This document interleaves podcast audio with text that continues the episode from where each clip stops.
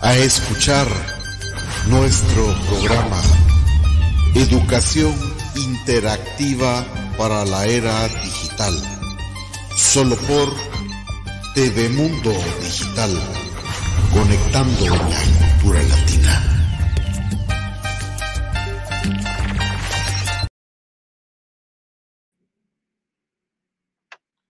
mis muy queridos amigos, eh, hola, mucho gusto de saludarlos. Gracias por su sintonía a un nuevo programa de educación interactiva para la era digital. Mi nombre es Ervin García y estoy muy complacido con sus comentarios que me hacen al Messenger, que me hacen al correo de nuestra página de educación interactiva para la nueva era. Y eh, hay muchas preguntas siempre, eh, tal vez no voy a, dedicarme hoy a responder porque la mayor parte de preguntas ya están respondidas y tienen que ver con lo mismo, como si cobramos, como cómo hacer la ruta de los jóvenes. Pero eh, la intención de este programa es que aprendamos a ser autosuficientes dentro de la educación interactiva virtual. Y hoy vamos a hablar de un tema muy importante que eh, les va a ayudar para eh, poder escoger, para poder saber, para poder autodirigirse hacia lo que quieren, hacia eh, el área que más les guste, si es el área deportiva, kinestésica, etcétera, etcétera, si es el área, el área del arte. todavía estamos, como quien dice, viajando un poquito luego del programa de Libertad Betancourt, que nos dio un, un paseo por el Museo del Louvre de París, eh, de París. Nos imaginamos ver eh, la guillotina donde le cortaron la cabeza a, la reina, donde se hicieron y se promulgaron las primeras actas de la época en que se tomó la Bastilla. En fin, eh, cualquier cosa que nosotros decidamos hacer es nuestra decisión y nuestro control. El día de hoy, eh, por favor, eh, tomen sus apuntes, tomen lápiz o sus dispositivos para guardar, para grabar. Vamos a hablar de un tema muy importante. Eh, vamos a acuñar un par de palabras nuevas que tal vez no están ni en su diccionario, pero que nos van a dar una nueva luz para cómo resolver nuestros conflictos del día al día con el pensamiento científico y el pensamiento sistémico. El tema que nos eh, va a acaparar la siguiente hora es las etiquetas sociales y los estereotipos. Obviamente todos sabemos que un estereotipo es un molde, es un cliché que lo recibimos desde nuestra educación eh, familiar, desde lo infantil, incluso lo traemos de costumbre. Los estereotipos y las etiquetas siempre están presentes en la comunicación diaria, en la conexión que usamos para la subsistencia, para sobrevivir. Y se adhieren en nuestro idioma como las rémoras se adhieren al tiburón. ¿Han visto ustedes esos pescaditos que se pegan junto al tiburón y, y les van comiendo todas las cositas que les sobran, etcétera? Entonces, así son los estereotipos, así son las etiquetas y nos acostumbramos a tal punto algunas veces hay eh, estereotipos que eh, simple y sencillamente son un decir superficial. Sin embargo, algunas veces lo, tomamos como una creencia, como una verdad y van a afectar nuestra capacidad del sentido común. Eh, esto lo vemos en el quehacer diario, como les decía, desde nuestros hogares, nuestra familia, estamos comprometidos con estereotipos sociales, de costumbres de tipo cultural, de tipo histórico, mucho, mucho de tipo religioso y político. E incluso vemos eh, estereotipos de orden racial, de clase, clasistas, de, de clases sociales, de países, estereotipos sexuales, en donde nos definen como cierta cosa que tal vez no somos. Eh, estereotipos físicos. Y como les decía, esto puede darle valor a una creencia y pueden llegar a interferir en ese sentido común que debe ser apreciado para eh, tener la capacidad de resolver los conflictos del día al día. Una etiqueta es un molde. Es un molde y viene de la palabra estereotipe, que quiere decir plancha, y para duplicar impresiones. Esas planchas como estereotipos que se usaban antes con unas, eh, unas grandes máquinas para imprimir que les decían pulpos, donde se imprimían los volantes, las tarjetas, las facturas y, ¿por qué no?, eh, también el dinero. Entonces, estereotipo quiere decir duplicar algo.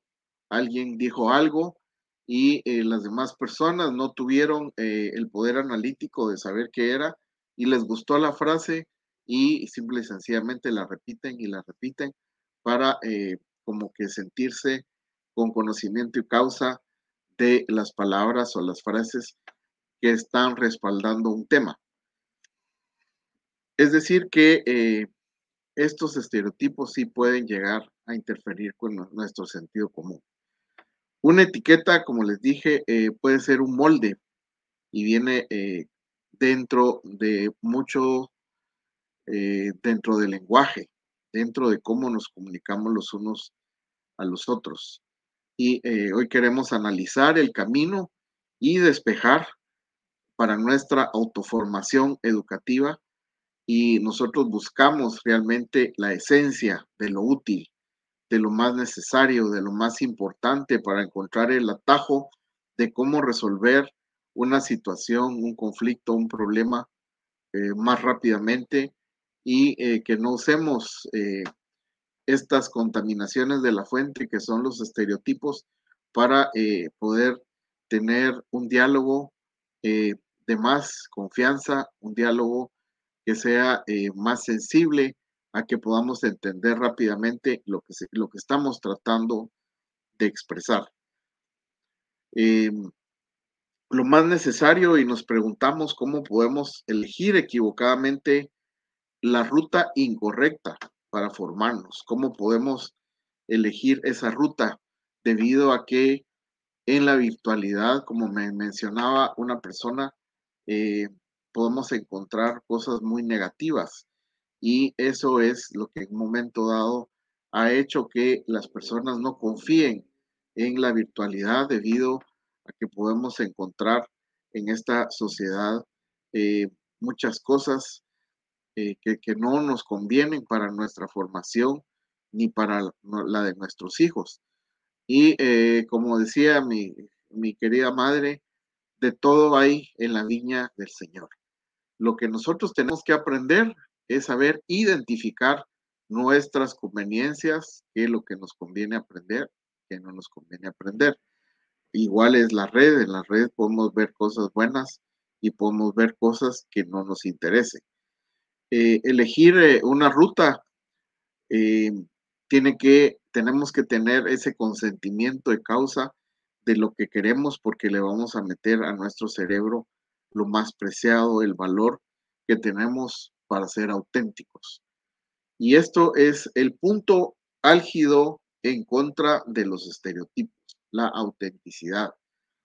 El estereotipo es, vemos por ejemplo, jovencitos ahora les gusta copiar a los artistas, les gusta copiar lo que ven en, el TikTok, les gusta eh, ver memes que no tienen ninguna esencia, ningún sentido, y pues eh, los hacen como diversión, pero el problema es que estamos viendo tanto de esto que nuestros jóvenes están perdiendo el sentido común, y el sentido común es algo que nos dicta cómo tener cierto razonamiento lógico para enfrentar la vida.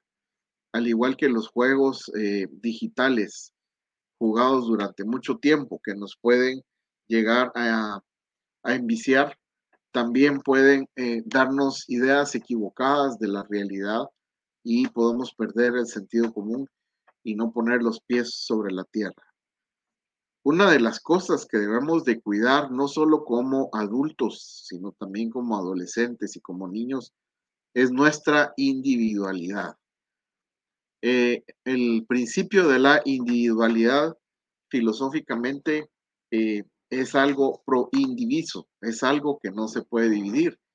Sin embargo, también filosóficamente eh, se ha detectado y se ha determinado a través de ciertos experimentos sociales que nosotros somos divisibles en varias partes. Por ejemplo, eh, damos una cara en, el programa, damos otra cara a nuestros estudiantes, damos otra cara en el banco, damos otra cara a un cliente que le vamos a construir, damos otra cara cuando estamos eh, haciendo un deporte. Entonces, ese individualismo eh, se convierte en diviso, en, dividible, cuando nosotros eh, nos dedicamos a hacer cada una de nuestras actividades. Y esto lo valora así el sistema, lo valora así la sociedad. Y cabalmente es lo que tenemos que buscar, ser nosotros auténticos, salir de todo eso ser nosotros mismos y no dejarnos llevar hacia donde el sistema quiere. Por eso eh, la idea de tener sentido crítico, la idea de tener sentido común, pensamiento analítico, pensamiento lógico, es para que tengamos nosotros la capacidad de poder decidir y tomar nuestras decisiones. Nuestra individualidad en nuestra propuesta educativa de, la educación virtual tiene como base la información que encontramos, como les decía, en la red. Pero ¿cómo sabemos si esta será de beneficio o cómo sabemos si es el humo que nos venden los charlatanes que solo quieren sacarnos el dinero y que lo cobran muy caro para hacer el dinero fácil y sin contenido eh, esencial que nos puede llevar a una formación auténtica. Las claves que nosotros les podemos dar para saber si lo que nos han informado o lo que encontramos en la red es legítimo o es superficial, ese que tenemos que saber si ese contenido primero tiene un respaldo o si es una mera opinión sin bases históricas, científicas, como cualquier opinión sin los conocimientos que lo respalden sobre una premisa investigada y llevada a una conclusión científica. Esto realmente es un gran tema. Y eh, es un tema que desde la época de los griegos, los filósofos presocráticos se encargaron de acuñar eh, a través de grandes científicos a buscar el método para encontrar cómo llegar más cerca a la verdad y poder tomar una decisión que fuera concluyente en función de que almacenáramos en nuestro cerebro información, información de calidad para luego, como les decía, poder resolver situaciones reales, conflictos reales. Eh, ¿Por qué nos tenemos que salir de los estereotipos aprendidos? Si es más fácil memorizarlos y luego lanzarlos en un diálogo, en una plática en público, para creernos conocedores de un tema, por ejemplo. Eh, un estereotipo, por ejemplo, que uno escucha cada rato cuando tocan la puerta de la casa y viene un grupo de religiosos y les dice, eh, mire, yo soy de tal religión y le digo que mi religión es la única verdad. Eso es cuestionable, pero obviamente por respeto nosotros los escuchamos, pero ese es un ejemplo de un estereotipo. Otro estereotipo podría ser, la mujer solo sirve para cocinar y tener hijos. Eso es un estereotipo muy drástico, muy difícil, porque sabemos que eh, hay unas damas excelentes con un intelecto increíble, así como nuestras directoras eh, que son jóvenes, entusiasmas, muy educadas, muy preparadas, eh, con una capacidad de poder servir al prójimo con vocación de servicio. Entonces, son estereotipos que muchas gentes los han utilizado para sí mismos en sus conservaciones y algunos realmente, como les decía, los creen. ¿Qué es lo que nosotros buscamos? Que nuestra comunicación hacia la formación sea libre de todos estos estereotipos eh, que son dañinos, no solo para eh, el lenguaje, sino también porque pueden eh, ofender susceptibilidades de alguien. Las niñas y los niños aprenden en el hogar a través de lo que les enseñan sus padres, sus maestros, sobre cómo deben comportarse. Y muchas veces no les damos lugar a que analicen, a que aprendan a cuáles son sus conveniencias, a que ellos tomen sus decisiones y que nosotros normalmente les resolvemos la vida. Nosotros les hacemos la tarea.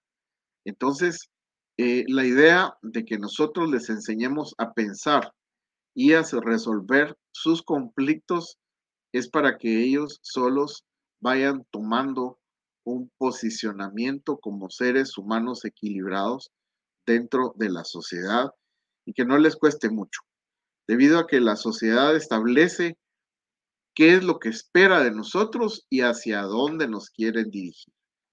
Eh, su, niño tiene que estudiar a los cuatro años, eh, tiene que eh, ponerlo en un bus a las cuatro de la mañana, llevarlo a estudiar parvulitos, llega medio dormido a las siete de la mañana al colegio, empiezan las clases, le dan refacción, lo separan de la familia, lo separan del seno materno y a, mediodía, que es la hora del almuerzo, sigue estudiando, el bus sale a las dos de la tarde y el pobrecito niño de cuatro años regresa a su casa a las 3 de la tarde con hambre, cansado, con sueño, hacer tareas hasta las 10 de la noche. Realmente eso no tiene sentido. Entonces, lo que hablamos es que el sistema nos quiere autodirigir hacia las conveniencias del sistema, porque cuánto cuesta pagarle la educación a un niño de esa edad durante 10, 11 meses, cuando puede eh, hacerlo uno desde su casa con todo el amor del caso y con también encontrándole sus habilidades, buscando para qué es bueno ese niño y educándolo con amor y con mucha empatía. Sin embargo, eh, los estereotipos de la vida nos dicen, no, tiene que estudiar temprano, tiene que entrar en un colegio, tiene que estudiar la primaria, eh, luego eh, los básicos repiten todo el contenido de la primaria y el bachillerato repiten el contenido de la primaria y de los básicos. ¿Y qué es lo que pasa con el niño? Los niños de ahora que son muy inteligentes se aburren y se dan cuenta que lo que están recibiendo es bluff.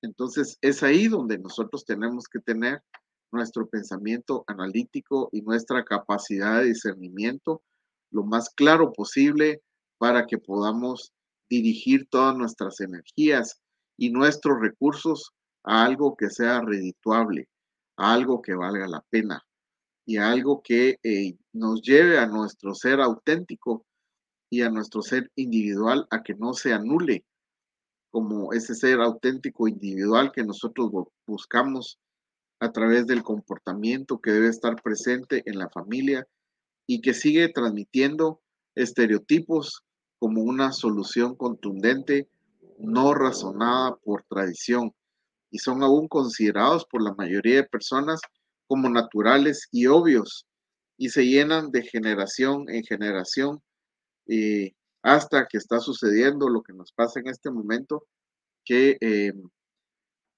final de cuentas, cada vez que se hacen exámenes a los jóvenes de aptitud, exámenes de IQ, nuestros jóvenes no van como hasta hace cinco años ascendiendo en sus capacidades, sino están descendiendo debido a la mala calidad de información que ellos mismos están recibiendo, porque tal vez para muchos padres es más cómodo que ahora que estuvieron encerrados comprarle un celular y que se estén encerrados ahí en el, TikTok haciendo streaming con videos en Instagram. Y hay algunas cosas que obviamente son buenas, pero la mayoría eh, no tienen contenido, la, la mayoría no tienen una base de un raciocinio lógico que pueda eh, servirnos para llenar conscientemente los cerebros de los niños, sino por el contrario. Entonces, eh, es importante que eh, nos llevemos a conductas, que las analicemos, estas conductas psicológicas estudiadas que se presentan actualmente en la educación para autodirigirnos, para formarnos como por ejemplo el conductivismo que se usaba bueno, de hecho todavía hay colegios que son conductivistas, que conducen a los niños como borregos hacia un lugar, hacia un camino, todos juntos, al mismo nivel, con la misma educación, con un uniforme, no hay distinción de las emociones de cada uno, sino por el contrario, eh, lo importante del conductivismo es eh, la igualdad, que todos sean iguales, que todos sean parejos, y de hecho el problema del conductivismo también ha sido que se anula esa capacidad de individualismo de los niños y que se bloquea su capacidad conductiva para aprendizaje porque el conductivismo lo único que le interesa es que sean jóvenes obedientes y que hagan lo que se les pide, memorizando las cosas que les interesan, no las cosas que le interesan al niño. Entonces, el paradigma del conductivista es un esquema formal, organizado, en el cual se plantea como la conducta de un organismo puede ser explicada a través de diversas causas ambientales sin que tener que tomar en cuenta los procesos mentales internos de cada niño. Es decir, que aquí se anula el pensamiento del niño para que el niño simple y sencillamente eh, se le dé información para que él eh, obedezca esa información como que fuera un soldado y destruyendo su capacidad creativa, destruyendo su capacidad de pensamiento único y eh, encasillando a los niños en un lugar donde posiblemente el sistema quiere que estemos. Dentro de esto, por ejemplo, es muy fácil escuchar a un niño que diga, yo quiero ser bombero. No, mi hijo, usted no va a ser bombero, usted va a ser bachiller. No, pero yo quiero ser balletista, dice una niña. No, mi hija, usted no va a ser balletista, usted va a ser secretaria. Un estereotipo nos puede encuadrar en algo que no tengamos habilidades físicas, cognitivas, para estar en nuestra salsa, para bailar el ritmo que nos gusta y que nos mueva con satisfacción de lo que hacemos, de lo que queremos. La identidad del ser humano es tendiente a lo que muchos le temen, que es la libertad. La libertad, ¿qué es? La libertad es una frase muy bonita, pero poco entendida, ¿verdad? Libertad, eh, todos dicen que no hay una libertad absoluta, los filósofos dicen que la libertad es propia de la existencia de un individuo, de sus circunstancias y de su capacidad para hacer lo que quiera. Entonces, ¿será que nosotros podemos hacer lo que quiera, lo que querramos? ¿Verdad? Y eso va a depender de lo que nos gusta, de nuestra identidad, del ser humano que es tendiente a hacer muchas cosas, pero esas cosas eh, van de la mano con lo que nos quieren inducir. Eh, Beatriz, muchas gracias por tu compañía, eh, siempre pues pendiente de nosotros. Entonces, ¿qué podemos definir de la libertad? Graciela Jiménez Muñoz, muchas gracias por estar con, con nosotros. Gisela, perdón. Claudia, Claudita, mucho gusto, muchas gracias. Creo que voy a, agrandar un poquito la pantalla porque ya estoy un poquito pipiriciego, ya no miro. Ahora sí, Carlos Gradías, es nuestro querido músico que nos deleita con sus melodías, excelente tema y muy bien planteado. Saludos desde Carboca, Sonora, México. ¿Cómo está el clima en Sonora? Aquí tenemos chubascos, tenemos frío, y ya la gente está preguntando como estereotipo que ya viene el fin del mundo, pero nunca viene, la verdad. Entonces, em, estamos eh, por definir lo que es la libertad. La libertad es la acción de tomar una decisión. Es un tema de la autorrealización, es muy personal, porque eh, yo me voy a realizar de una manera muy diferente eh, a, la, forma, por ejemplo, que se va a autorrealizar don Carlos Grandías, a la forma tan diferente que Beatriz se va a realizar, eh, a la manera, por ejemplo, que Libertad Betancourt se va a realizar, por ejemplo, ella podría realizarse yo encantado la, compañía, la acompañaría a tomar un café a Venecia, después a ir a recorrer eh, la Torre de Eiffel le iría a recorrer eh, los campos elíseos, eh, el arco del triunfo, etcétera. Entonces, cada quien tenemos nuestras libertades. El problema de los jóvenes de hoy es que han confundido la libertad con libertinaje. Ese libertinaje de el tema de ahora de los jóvenes, que es solo diversión. Ellos quieren divertirse de cualquier manera y dentro de eso eh, hay fiestas, hay música, hay licor, hay alcohol, hay drogas, hay peligros. Entonces, eh, los estereotipos nos orían incluso a ese tipo de diversiones, porque como todos lo hacen, yo también lo voy a hacer. Pero el punto de esto es el análisis, nuestro pensamiento, ver nuestras conveniencias, nuestro sentido común. ¿Qué voy a hacer yo, una jovencita de 16 años, en una discoteca con un montón de jóvenes ebrios gritando, bailando, roqueando, algunos usando drogas? ¿Qué voy a hacer yo? Pues una jovencita ahí lo único que puede estar haciendo es arriesgando su vida, arriesgando su integridad en función a la libertad de poder divertirse. Entonces tenemos que tener mucho cuidado con eh, poder manejar este tema de la libertad. Que la libertad, repetimos, es la acción de la decisión, de nuestra decisión, no de las demás. Ahí creo que se confunde un poco eh, los jóvenes de hoy, nuestros niños. Pues yo puedo decidir. ¿Y tú por qué me vas a decir qué hacer? Si yo tengo la autosuficiencia de pensar y decir qué me conviene y qué no me conviene. Ahí es donde está el problema, porque tal vez a esa edad todavía no tienen la capacidad de saber qué es un riesgo en esta vida tan complicada, tan difícil, que nos da demasiados riesgos, tantos que tal vez nosotros en nuestra adolescencia, en nuestra infancia, no lo tuvimos. Cuando nosotros asumimos nuestra libertad con responsabilidad, sabiendo encontrar nuestros límites, nuestra dirección como un vector hacia un lugar, hacia un punto, hacia un objetivo, hacia un propósito, esta libertad nos va a llevar hacia el éxito. Y es un éxito personal, no preconcebido por los cánones que nos venden como la llave del éxito, como el del Carnage, como etcétera, que esos eh, son cursos que lo autodirigen a uno para tener voluntad y para vender su energía al dinero de trabajar 16, 18, 20 horas y no encontrar un equilibrio. Tenemos que encontrar también de, nuestro, eh, de nuestra libertad las posibilidades de equilibrarnos.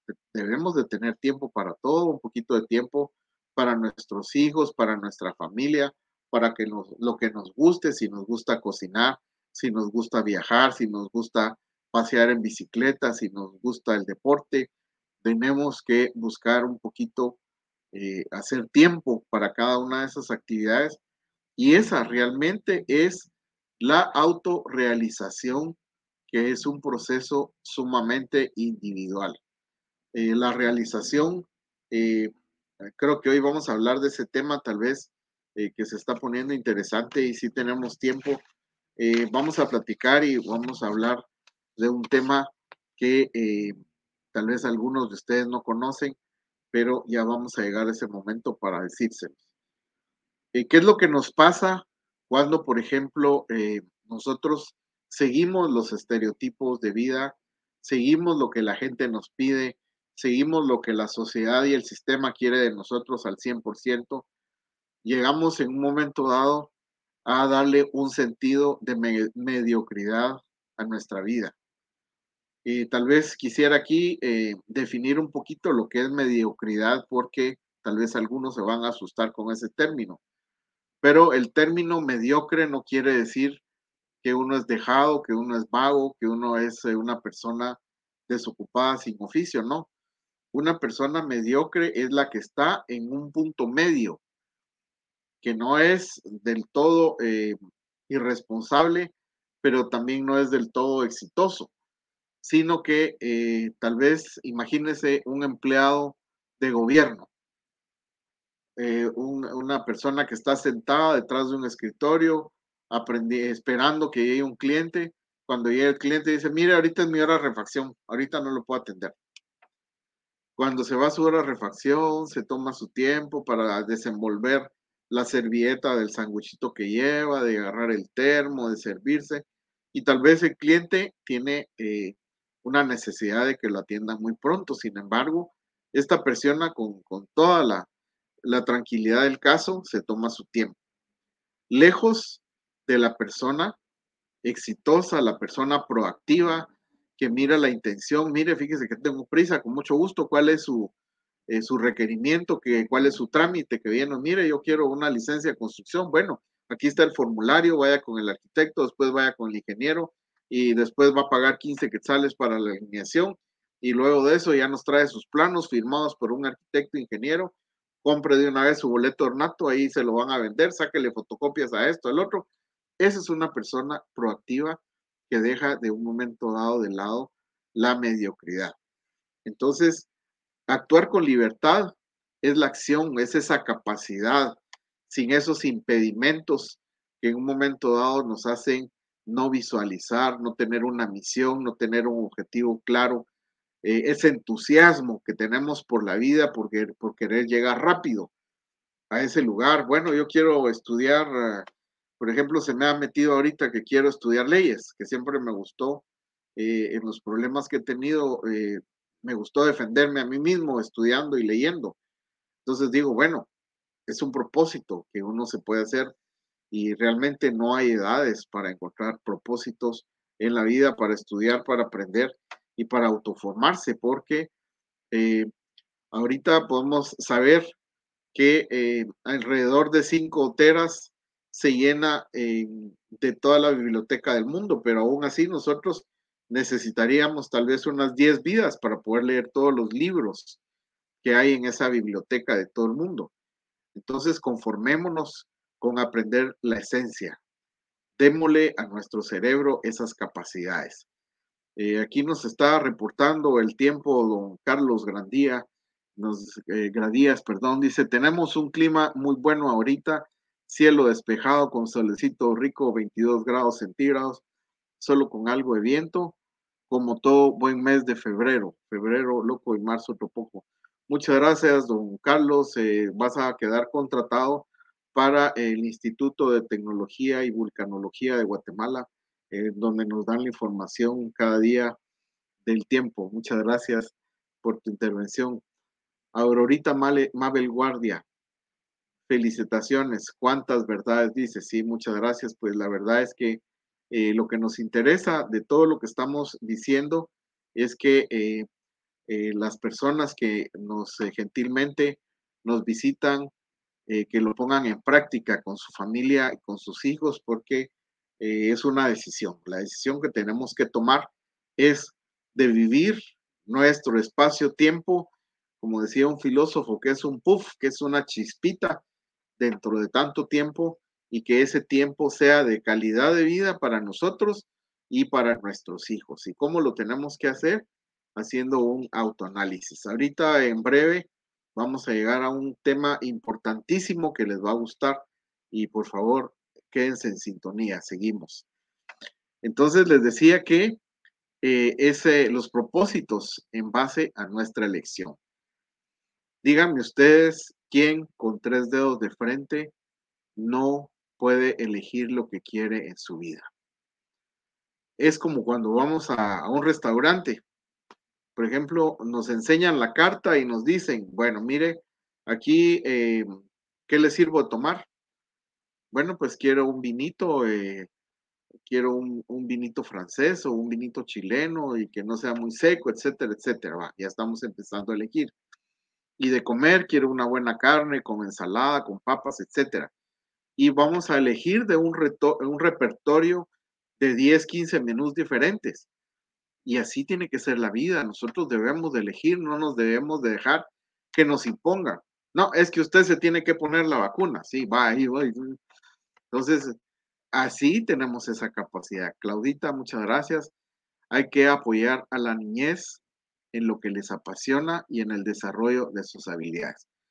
Yo creo que sí, eh, Claudita, creo que no te has perdido nuestros programas porque cabalmente es la esencia de lo que nosotros queremos, una niñez con calidad de vida, una niñez eh, con educación integral, comprometida con sus propias habilidades para que nos dé satisfacción. Tú estás en medio cabalmente eh, de artistas, en medio de arte, en medio de todo lo que hacen en el Paraninfo. Ahí tú has visto, por ejemplo, a la estudiantina, has visto a, gente de teatro, has visto a Gustavo cómo se desempeña.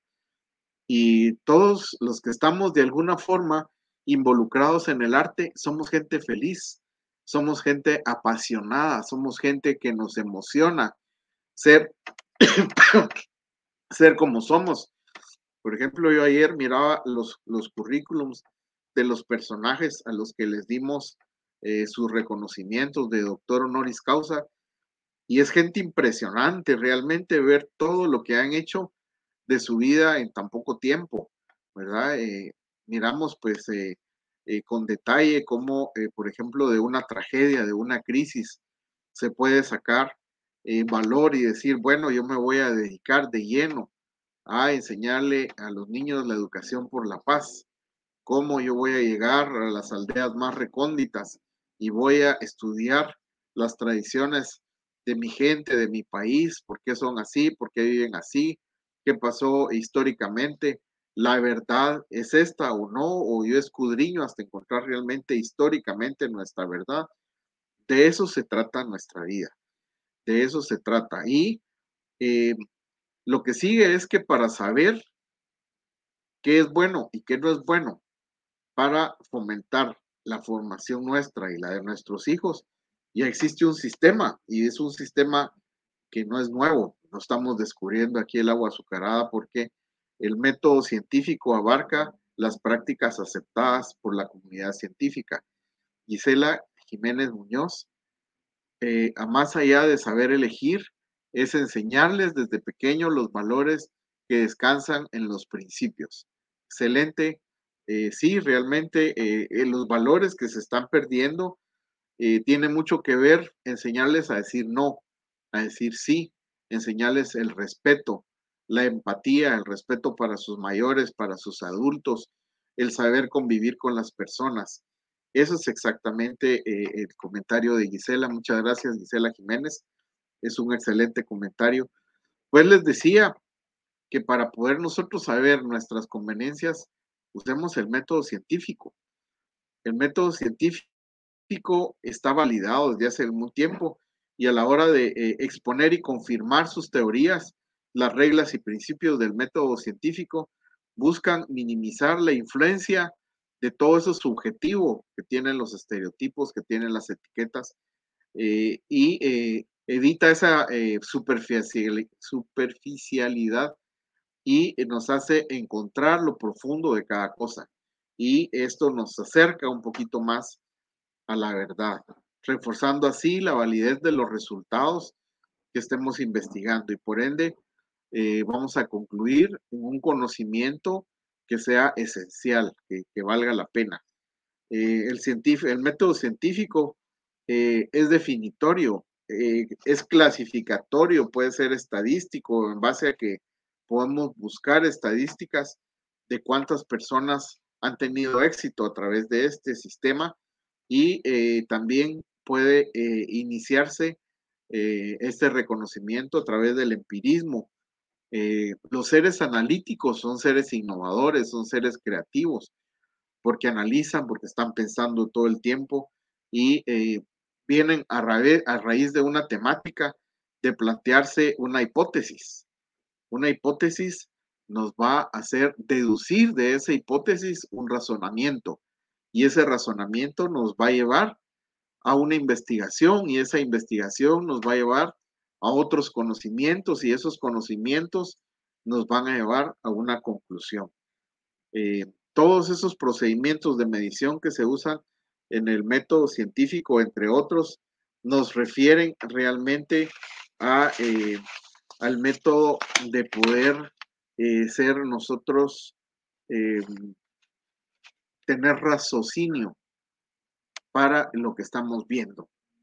El raciocinio ya es tener un consentimiento de lo que está sucediendo por la vía científica, por la vía histórica, porque tenemos elementos de pruebas necesarios para saber de lo que estamos, la información que estamos recibiendo, es valedera o no es valedera.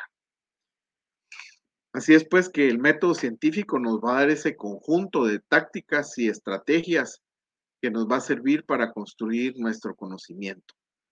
Y aún así estas tácticas pueden ser mejoradas o reemplazadas por otras en base a nuestra observación, en base a nuestra experimentación con cada ciencia y con cada investigación concreta, puede requerir un modelo propio para ser investigado.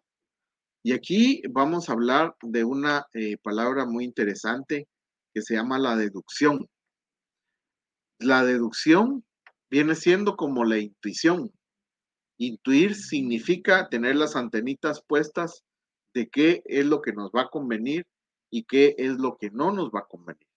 Darle la forma a un razonamiento que partiendo de un principio general conocido para llegar a un eh, conocimiento particular que llene nuestra individualidad a satisfacción de lo que estamos buscando. Por ejemplo, había un filósofo que se llamaba Descartes y decía que eh, la deducción para Descartes era un modo de acercarse realmente a lo verdadero y a lo verdadero del conocimiento puro. Aquí ya estamos dándole forma a nuestra plática y estamos concluyendo que los estereotipos, eh, como un grupo de palabras lanzadas al aire, cuando no tienen un razonamiento implícito, algo tenemos que buscar que realmente nos haga clic, pero con testimonio de lo valedero. Eh, dentro de todo eso, eh, estamos eh, llegando a un campo muy fértil, pero difícil, el campo de la elección, el poder de nuestra elección. nosotros tenemos, como les decía, esa capacidad de poder discernir qué queremos y qué, no queremos hacer. Y ahora, en, en estos tiempos, yo creo que vamos a ver cómo estamos de tiempo, ya estamos corriendo, nos vamos a apurar esta intuición eh, que nosotros debemos de tener para escuchar las señales de nuestro cuerpo, eh, vienen siendo algo importantísimo para tomar decisiones. Eh, la palabra clave del día de hoy se va a llamar interocepción. No sé si la han oído, si la han oído, por favor pónganme en sus comentarios. Si no la han escuchado y si no saben qué es, yo les voy a contar eh, antes de cinco minutos. La interocepción, no confundirla con introspección, es muy diferente. Muchos le llaman la voz de su conciencia, muchos le llaman la intuición, pero eh, científicamente la interocepción son un cúmulo de señales de nuestros órganos internos que nos envían para ponernos en alerta estos órganos internos, eh, increíblemente, por ejemplo, el corazón, el cerebro, el estómago, eh, nuestro colon, nuestros intestinos, ¿sabían ustedes que también tienen neuronas para comunicarse con el cerebro? Eh, antes se acuñaba una frase que decía, bueno, ¿te estás enamorando con el cerebro o con el corazón? Y la verdad es que intervienen ambos órganos, no solo esos, sino que intervienen más. La interocepción es un tema eh, innovador que se ha encontrado a través de resonancias magnéticas que se, activan a través de la zona del placer del hipotálamo y en donde, por ejemplo, meten a alguien a ese túnel de la resonancia magnética y se dan cuenta que eh, hay señales dentro de él que le pueden provocar hasta dolor. Entonces, ¿por qué cuando tenemos una actividad muy fuerte nos da un infarto? Porque obviamente nuestro cerebro está enviando una señal negativa a las neuronas que tiene nuestro corazón y se activan en defensa, pero puede ser muy fuerte que puede llegar hasta la muerte. Eh, ¿Qué es lo que pasa cuando nos enamoramos, por ejemplo? Eh, como dicen, sentimos mariposas en el estómago. ¿Verdad? Y damos otras señales. Por ejemplo, tengo un mi muy querido amigo que no voy a decir su nombre, pero le dicen Angelito. Él cuando mira a una chica bonita, se tiene que poner anteojos de sol porque le brillan tanto los ojos que la chica se da cuenta que él está interesado en ella. Entonces, son señales de nuestro cuerpo que eh, vienen de este proceso, en donde nuestro corazón, nuestro cerebro, nuestro colon, nuestro estómago nos está mandando señales de cómo tomar una decisión acertada para nosotros o no acertada. Así es de que eh, tenemos una conexión perfecta entre todos nuestros órganos. Esas neuronas que se conectan entre el cerebro, el corazón y nuestros demás órganos eh, son sensores que detectan emociones. Incluso esas emociones nos alteran el ritmo cardíaco. ¿Y qué pasa cuando eh, en un momento dado eh, encontramos sensaciones de peligro? Esas sensaciones de peligro se activa en nosotros un sistema que viene incluso a, a tratar de darle a nuestro cuerpo la capacidad de poder enfrentar un problema a través de la adrenalina. Casos, por ejemplo, que se escuchó una vez que una señora tuvo un accidente con su hijo, el carro volcó y el hijo estaba debajo y la señora, una dama, tuvo fuerzas a través de la adrenalina y todo ese proceso emocional de poder levantar el carro para que su hijo saliera debajo de él. Entonces, nosotros tal vez no nos hemos puesto a estudiar las capacidades de nuestros órganos vitales y hemos sido tal vez un poquito groseros para tratarlos, que le metemos eh, cigarros, que le metemos alcohol, que le metemos ejercicio extremo, etcétera. Entonces, la conclusión de hoy es que dejemos por un lado eh, como una gran prioridad las cosas más importantes al principio. Prioricemos la educación como esencia. Prioricemos las cosas importantes para nuestro cerebro y para nuestros órganos. Y como segundo, analicemos un poquito este concepto de interocepción y nos vamos a dar cuenta de que nosotros mismos tenemos la capacidad de tomar las mejores decisiones en nuestra vida como por ejemplo la de la formación necesaria que nos va a dar satisfacciones en nuestra vida para poder sustentar una vida económica eh, solvente, pero también equilibrada. Eh, bueno, yo creo que ya estamos llegando al tiempo. Eh, les agradezco por estar en sintonía nuevamente en educación interactiva para la era digital. muchas gracias también a todas las personas que nos están siguiendo a través de Radio América Visión y Radio Satélite Visión. hemos tenido eh, realmente un gran ranking eh, para las personas que nos escuchan y eh, pues también gracias al inicio de este programa a Elenita, a quien queremos tanto, con Eduardo, a toda nuestra gente, a toda nuestra familia cultural, pues ayer me di cuenta pues de que muchos de los hacedores culturales estamos trabajando en este tema de la educación. Y esa educación por la paz que todos queremos es la que estamos buscando porque vamos a encontrar que dentro de la cultura, de las artes y la buena educación hay mucha sensibilidad. Y esa sensibilidad es reconocer los pequeños detalles de la vida, poderlos enfrentar y poder reconocer desde, por ejemplo, el aleteo de un colibrí hasta un eclipse, que son obras de Dios en donde Dios nos ha permitido estar en este lugar para poderlas disfrutar. Muchas gracias, eh, queridos amigos. Un abrazo para todos ustedes y los esperamos en nuestro siguiente programa de educación interactiva para la era digital.